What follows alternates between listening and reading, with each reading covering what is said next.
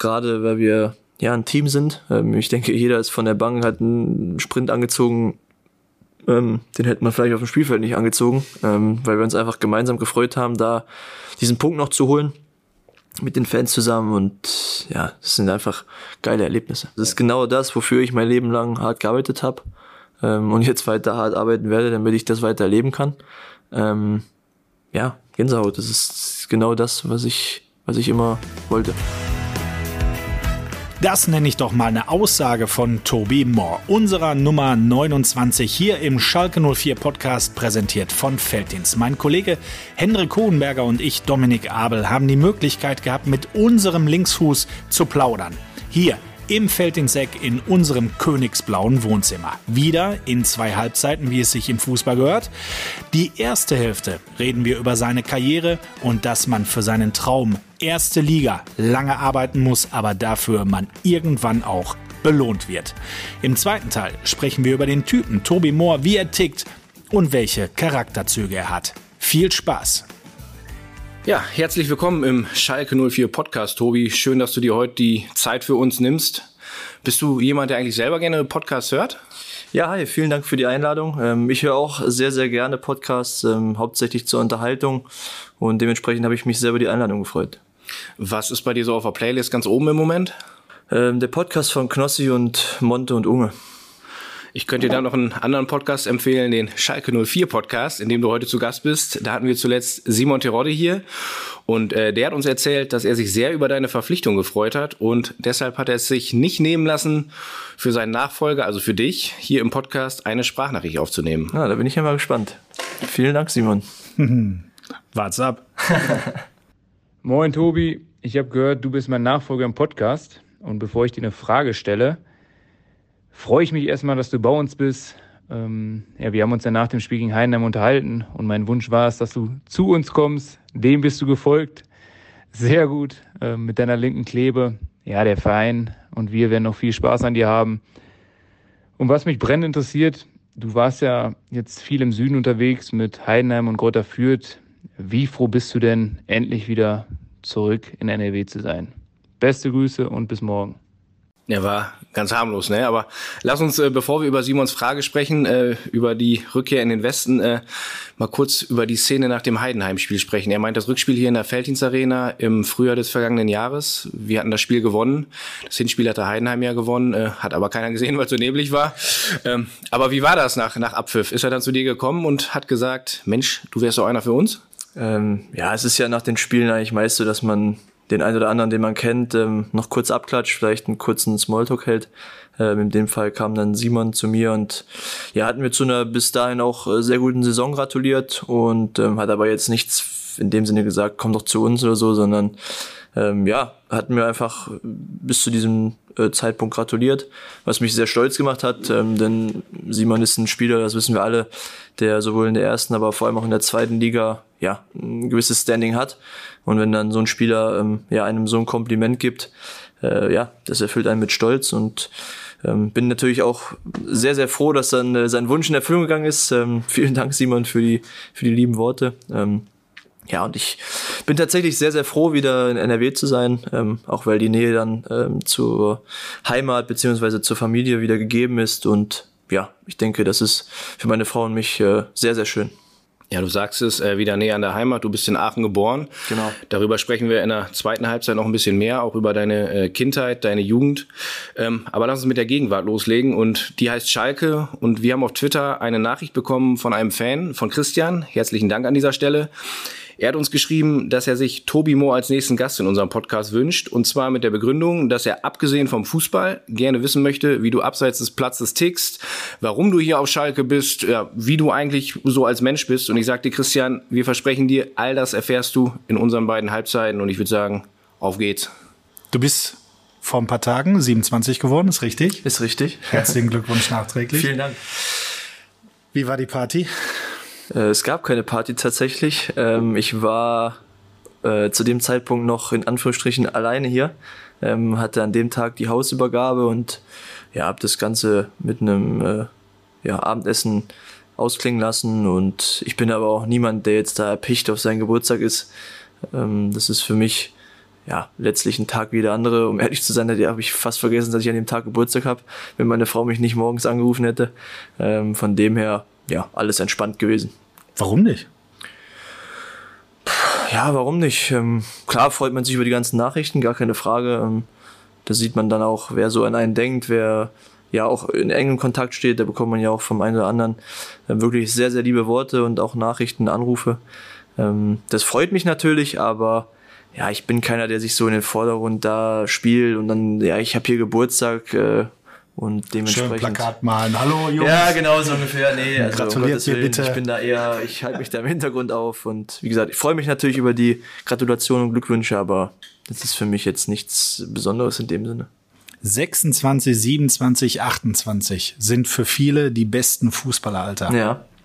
Man ist noch topfit, ja, ich hoffe, dass ich danach auch noch topfit bin. Ich war es ja davor auch, aber ja, ich glaube, das, das stimmt schon. Ich habe ja im letzten Jahr in Heidenheim auch äh, mit 26 ja vielleicht auch meine beste Saison gehabt. Ähm, oder was heißt vielleicht statistisch auf jeden Fall ja äh, die beste Saison gehabt. Ähm, das hat mich hierher geführt. Ähm, bin da wirklich sehr sehr stolz drauf, für einen Club wie Schalke 04 spielen zu dürfen. Ähm, ja, ruhe mich aber nicht aus, sondern möchte dann auch natürlich hier zeigen und beweisen, dass ähm, A, ich, aber vor allem auch wir in der Bundesliga bestehen können. Und ja, das ist das Ziel für diese Saison. Du hast mit 26 noch dein Bundesliga-Debüt gefeiert. Ja. Wer hat dir denn da gratuliert? Oh, auch viele tatsächlich. Ähm, das war also es war gegen Köln. Ne? Ja, genau. Es war es war in Köln. Ja, genau. Es war in Köln. Ähm, ja, natürlich auch ein, ein super Rahmen. Ähm, Stadion war voll, Atmosphäre toll. Ähm, viele, dadurch, dass ich natürlich aus der Nähe von Köln komme mit Aachen, waren viele im Stadion. Ähm, ja, klar, Ergebnis war äh, natürlich nicht so berauschend, aber für mich persönlich war es ein, ja, trotzdem ein cooler Tag, dass ich das Debüt eben feiern durfte. Und ähm, ja, bin da wirklich sehr, sehr stolz drauf. Ist man da so ein bisschen hin und her gerissen, weil du es gerade ansprichst? Also klar, eigentlich, du fieberst die ganzen Jahre wahrscheinlich auf so ein, klar, auf so ein Spiel hin. Genau. Erst recht dann auch noch in Köln und dann dödöm. Ja, es ist der Kindheitstraum, ich denke, eines jeden Fußballers, der ja sich da so ein bisschen mit der, dem leistungsorientierten Fußball befasst oder auch natürlich seine Jugend so ein Stück weit dafür opfert. Ähm, ich habe darauf hingefiebert, aber ja, wie gesagt, ich habe mich sehr für mich persönlich gefreut, aber das Ergebnis war natürlich leider nicht so, wie man es sich erhofft hat. Jetzt hast du ein paar Spiele gemacht. Was ist der, der große Unterschied zwischen erster und zweiter Liga? Du, du kennst die zweite Liga aus Fürth und Heidenheim.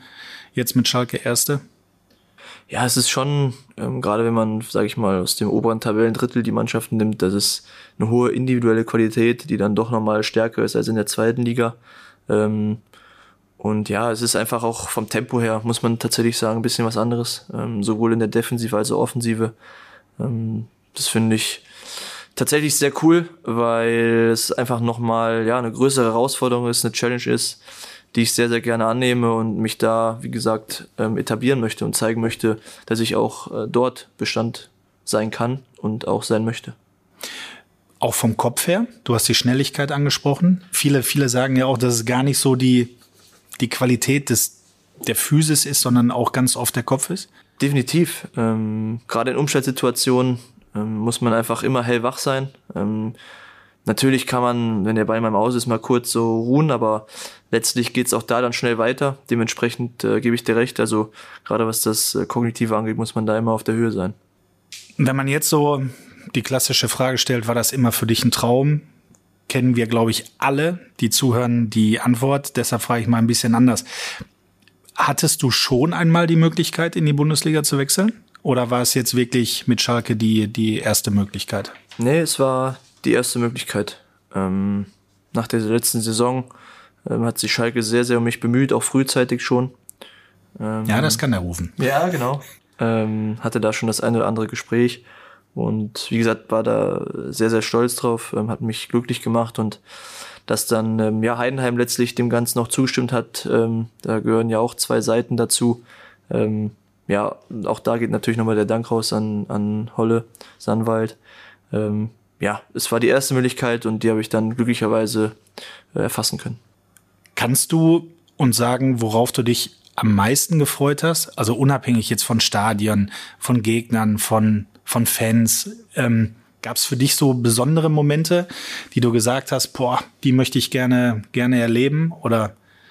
Ähm, als ich dann wusste, dass es Schalke wird, definitiv das Derby. Weil ich glaube, dass das äh, in Deutschland, wenn nicht sogar weltweit, eines der größten ist, der brisantesten ist. Ähm, aber letztlich hast du schon angesprochen, das sind eigentlich genau die Punkte. Ne? Super Verein, ähm, auch weltweit der dritte, äh, was die Mitglieder angeht. Ja. Und ähm, ja, einfach, wenn man schon die Heimspiele jetzt mitbekommen hat, das ist genau das, wofür man als Fußballer oder auch ich da Gas gegeben hat, dass man da mal hinkommt. Ähm, und einfach das Ganze drumherum mit Bundesliga, das ist schon nochmal was anderes wie in der zweiten Liga. Da wird viel mehr drauf geschaut. Das ist ja ein Schauplatz. Ähm, und ja, das jetzt miterleben zu können, zu dürfen, ist schon überragend. Hast du dir so ein bisschen an den Kopf gefasst, als es feststand, du gehst nach Schalke und hast dann, ich weiß nicht, wann es genau gewesen ist, aber die letzten Spiele vielleicht Pauli oder Nürnberg äh, gesehen und gesagt, boah, also, Wahnsinn, was hier ja, abgeht. Ich, ich schaue generell gerne Fußball, ähm, zweite Liga, erste Liga, Champions League, ähm, auch gerne Premier League.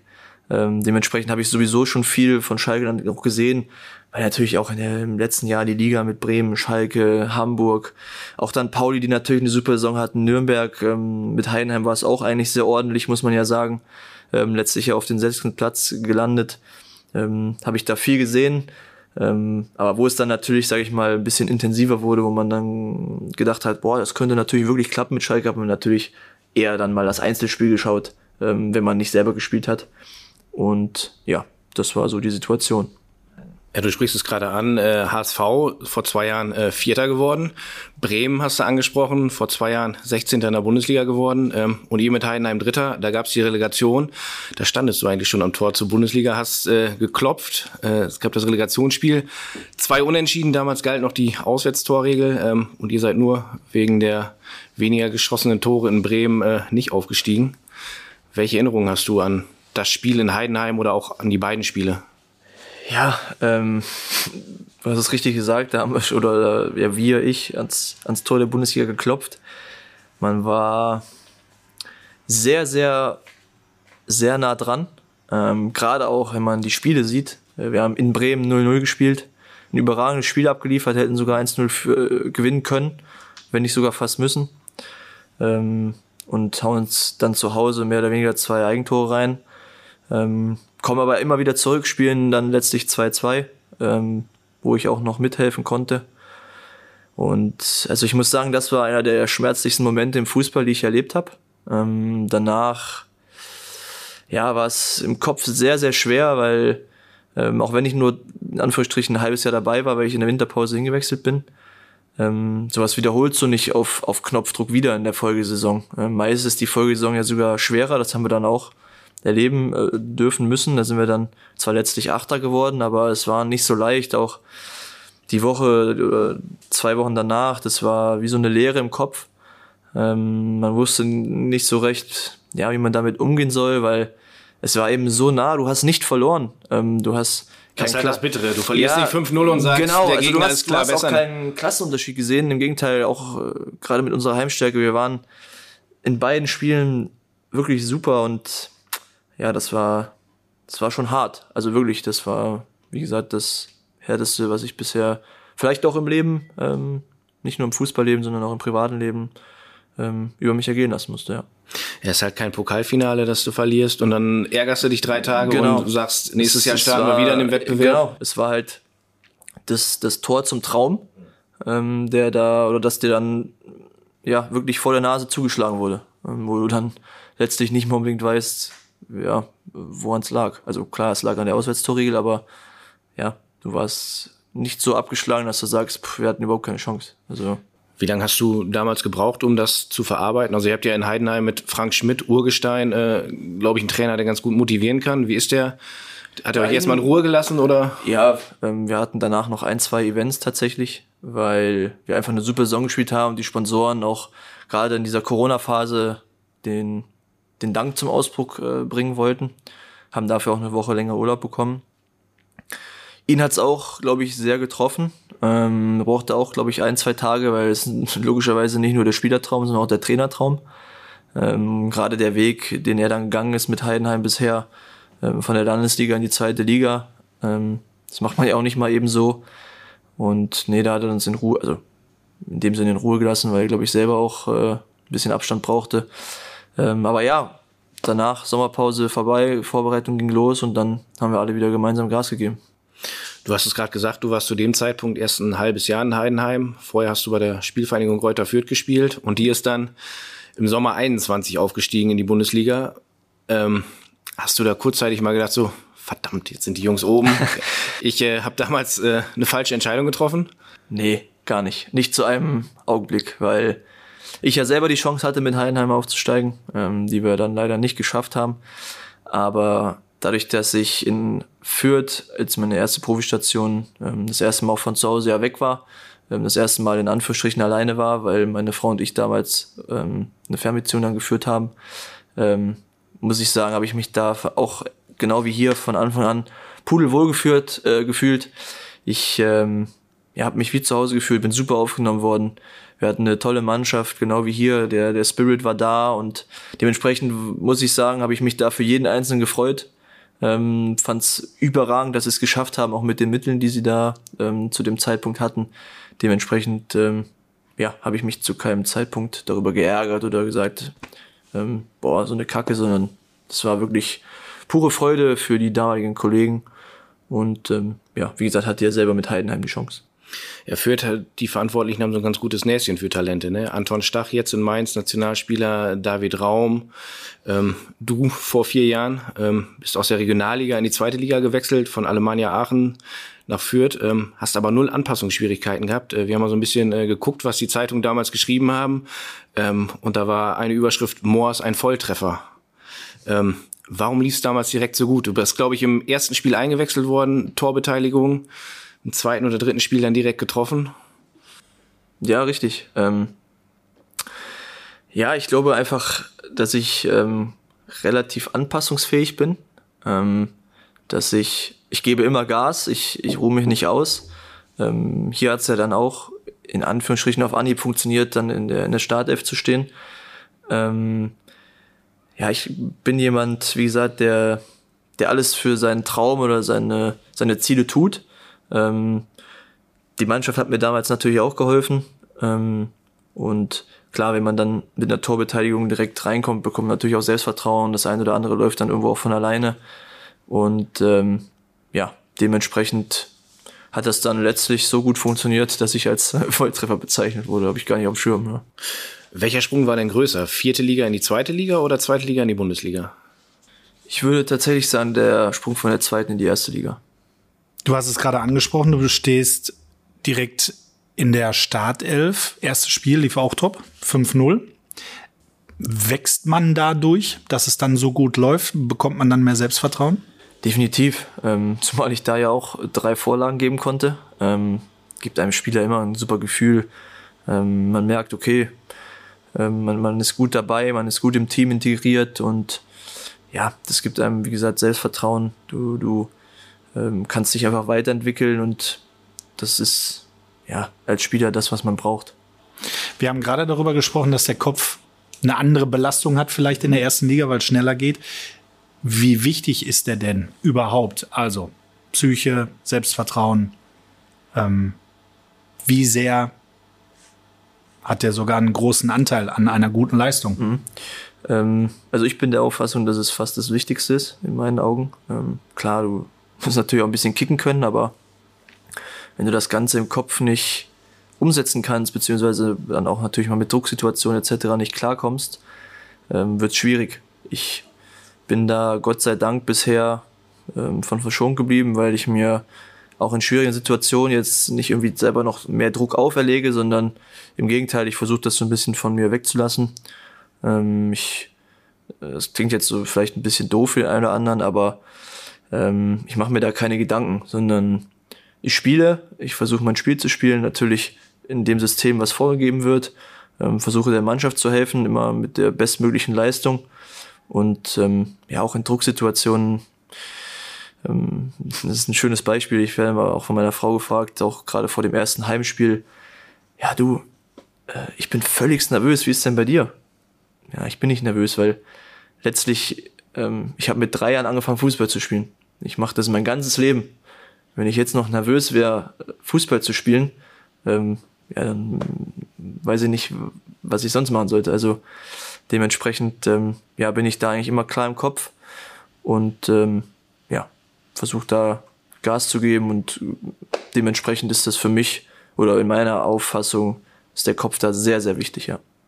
Felix Magath hat aber mal gesagt, man braucht eine gewisse Art von Nervosität, weil man dann eine gewisse Anspannung hat. Also sinngemäß, entschuldige ja, Felix. Das kann schon sein. Ähm, da hat ja jeder seine Ansichten. Ähm, ich möchte dem ja auch nicht widersprechen. Also klar habe ich Anspannung, aber ja.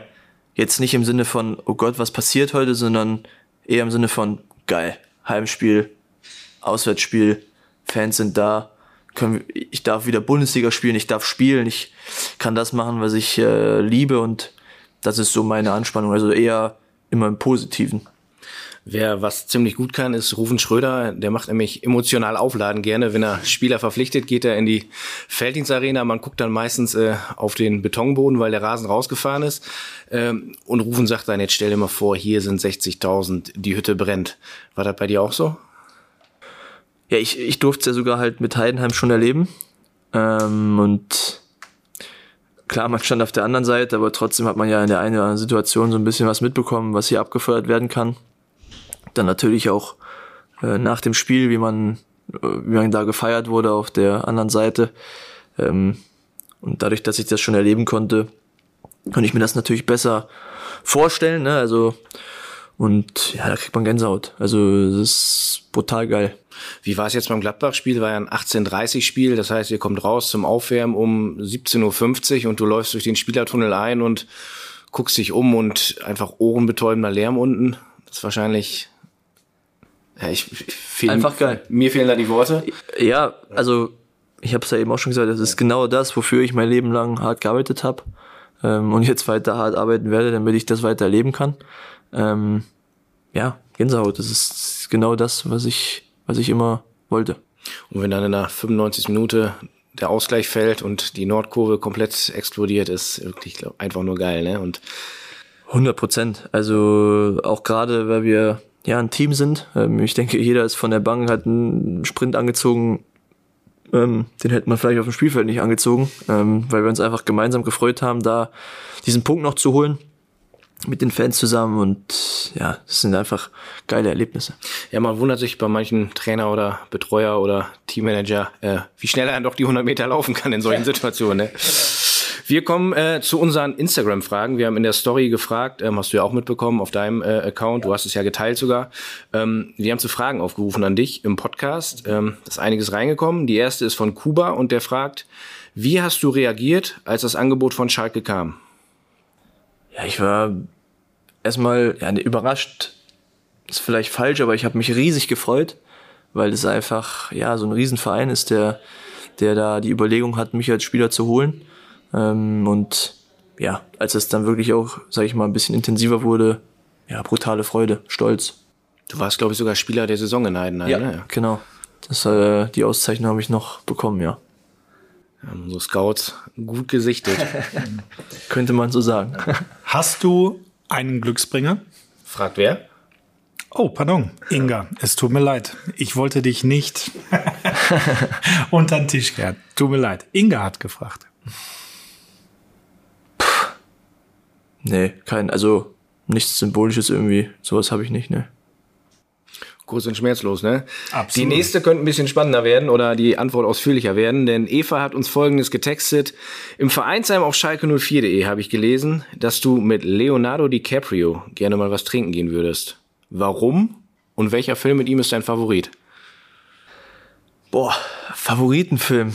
Schwierig, der hat echt viele gute gemacht. Ähm, aber ja, warum ich mit ihm ein Trinken gehen würde, ähm, weil er einfach in sehr, sehr vielen Filmen und Rollen ähm, gezeigt hat, dass er variabel ist, dass er unheimlich äh, ja, flexibel sein kann und ich glaube, dass er auch ein richtig cooler Typ ist. Ähm, und dementsprechend ja, ist da die Wahl auf Leonardo DiCaprio gefallen. Aber kein Favoritenfilm. Also ich würde jetzt, glaube ich, die Pate ins Rennen schmeißen. Boah, ja, es gibt so viele gute, Aber es- wirklich. Äh, Wird den anderen wahrscheinlich Unrecht tun, wenn du jetzt noch ja, einlässt, ne? also, nee, ich habe tatsächlich keinen Favoriten. Ich mag einfach seine Schauspielerei. Lennart fragt, wer war bislang dein stärkster Gegenspieler? Stärkster Gegenspieler. Mhm. Da könnte ich wahrscheinlich auch zwei, drei aufzählen. Ähm, Kannst du auch machen. ja, ich würde sagen, hm, boah, das sind immer schwierige Fragen. Aus dem Stegreif muss ich sagen. Ich habe gegen viele gespielt. Ähm, ich muss sagen, gegen Malik äh, zu spielen war schwierig. Brutal zweikampfstark ist, auch im, im Infight, sage ich mal, sehr gut ist, schnell ist. Ähm, ich meine, das hat sich jetzt auch wieder gespiegelt. Er geht zum nächsten großen Verein mit AC Milan. Ähm, ja, ich würde es dabei belassen, dann haben wir einen Jugendspieler aus Schalke. Coole, coole Sache. Ja. Sehr gut. Knüpfen wir mal direkt an die letzte Frage von Lennart an. Bist du eigentlich jemand, der sich im Vorfeld mit seinem Gegner beschäftigt? Ja, klar. Ähm, das ist ja letztlich ein bisschen wie Hausaufgaben. Ähm, es ist ein Hilfsmittel, das wir natürlich auch äh, per Video ähm, ja, zugespielt bekommen. Ähm, wenn man das nicht nutzen würde, fände ich, wäre es auch verschwendet, weil so kann man sich vielleicht den einen oder anderen Vorteil rausziehen. Und ich glaube natürlich auch, dass nicht das, oder dass nicht nur ich das mache oder wir das machen, sondern die Gegner ja letztlich auch. Und ja, wenn man sich da einen kleinen Vorteil verschaffen kann, ähm, sollte man den nutzen. So nach dem Motto, wenn er einmal mit dem Hintern wackelt, dann geht er rechts rum und dann stehe ich da. Ja, banales Beispiel, genau, ja. Du hast gerade gesagt, du guckst viel Fußball in deiner Freizeit. Guckst du dann Fußball als Hobby zur Entspannung oder guckst du tatsächlich auch nächster Gegner, der spielt rechts hinten, das könnte jetzt mein Gegenspieler sein? Ähm, eher zum Hobby, ähm, weil ich einfach den Fußball natürlich auch mag bzw. liebe. Ähm, wenn jetzt aber dann natürlich durch Zufall der nächste Gegner zu sehen ist, schaue ich dann natürlich mal drauf. Aber ähm, ja, bin jetzt dann nicht in jedem Spiel der Analytiker zu Hause, sondern ähm, wie gesagt wirklich zum Entspannen einfach gerne schauen. Ja. Freust du dich noch auf irgendeinen speziellen Spieler, gegen den du vielleicht spielen wirst? Ja, ich denke, die, die Top-Spieler der Bundesliga, sag ich mal, mit Bayern, ähm, auch, auch Dortmund hat natürlich eine gute Mannschaft. Auf dieses Derby einfach mit dieser, ja, mit dieser groß, großen Geschichte oder Vergangenheit und ja, da gibt's mit Sicherheit das eine oder andere, worauf man sich freut, ja. Wir haben über einen der schlimmsten, schwärzesten Momente deiner Fußballerkarriere gesprochen. Was war denn dein schönster? Mein schönster, ähm, ja, jetzt der Wechsel hierhin, definitiv. Ähm, aber auch in der Jugend haben wir mit Alemannia Aachen in der U17 war es, ähm, das Double gefeiert. Wir sind ähm, Mittelrhein-Pokalsieger geworden und aus der Mittelrhein-Liga aufgestiegen in die Bundesliga. Es war ein sehr schöner Moment. Ähm, und ja, es gibt immer wieder vereinzelte, klar, wenn man mal wie ein Siegtor geschossen hat oder so. Aber das waren, würde ich sagen, so die zwei, die ich hervorheben würde. Also jetzt nicht wie Toni Kroos die fünf Champions League-Titel. Die habe ich noch nicht, ne. Ja, aber Toni Kroos ist auch Jahrgang 90 und nicht 95. Ne? Das stimmt, das stimmt. Ah ja, Erfahr Erfahrungswert. Da sind wir wieder. Du sagst es gerade, Mittelrhein-Pokalsieger mit Aachen. Gegen wen habt ihr damals gewonnen im Finale? Ähm, ich meine Fortuna Köln. Ist, ist aus seiner Truppe damals eigentlich, hat noch jemand den Sprung in den Profibereich geschafft? Tatsächlich nicht. Also mit allen, mit denen ich zusammengespielt habe, ähm, also aus meinem Jahr, sage ich mal, das höchste war, glaube ich, äh, dritte Liga. Ähm, aber da jetzt auch nicht konstant, sage ich mal, sondern vielleicht so ja, ein, zwei Jahre. Ähm, und der Rest ist meist so in der Regionalliga oder drunter gelandet, ja. Wir haben wir was gemeinsam. Von meinen ehemaligen Mitspielern hat auch keiner den Sprung im Profibereich geschafft. Einer in die Oberliga. Ähm, lass uns bei den schönen Momenten bleiben. ähm, ein schöner Moment für alle Schalker im letzten Jahr, ähm, wir haben es gerade schon, schon angesprochen, war der Aufstieg. Das Jahr war eine wahre Achterbahnfahrt, also auf und ab, am Ende fiel auf, zwischendurch ja so, so eine Wellenbewegung, aber am Ende konnte gefeiert werden.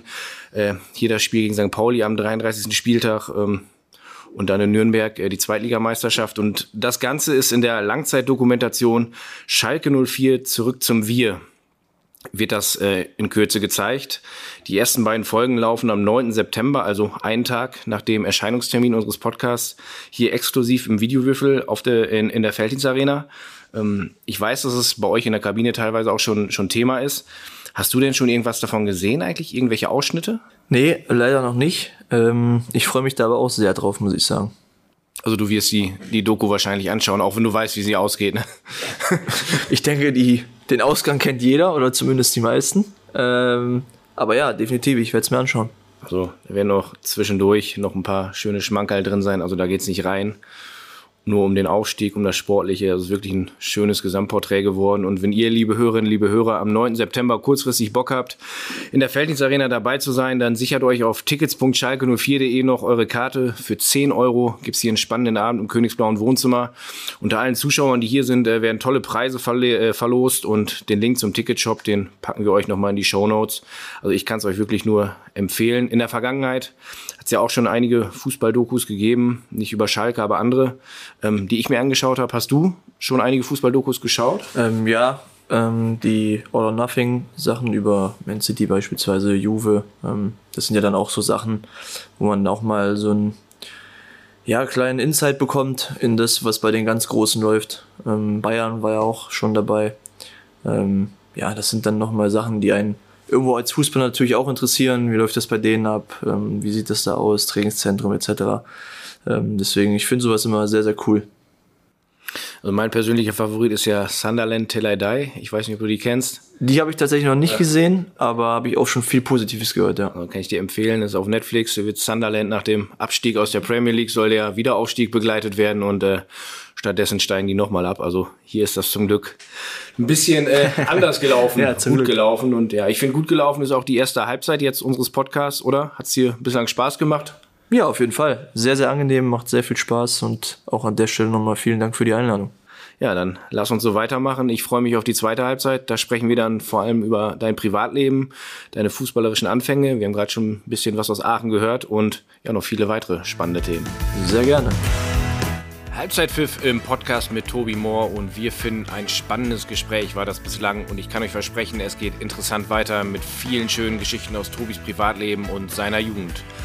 Abonniert uns am besten direkt in eurer Podcast-App, dann verpasst ihr keine Folge und seid auch direkt in der zweiten Halbzeit unseres Gesprächs mit Tobi dabei. Glück auf, wir freuen uns auf die nächste Folge und wir freuen uns auf euch.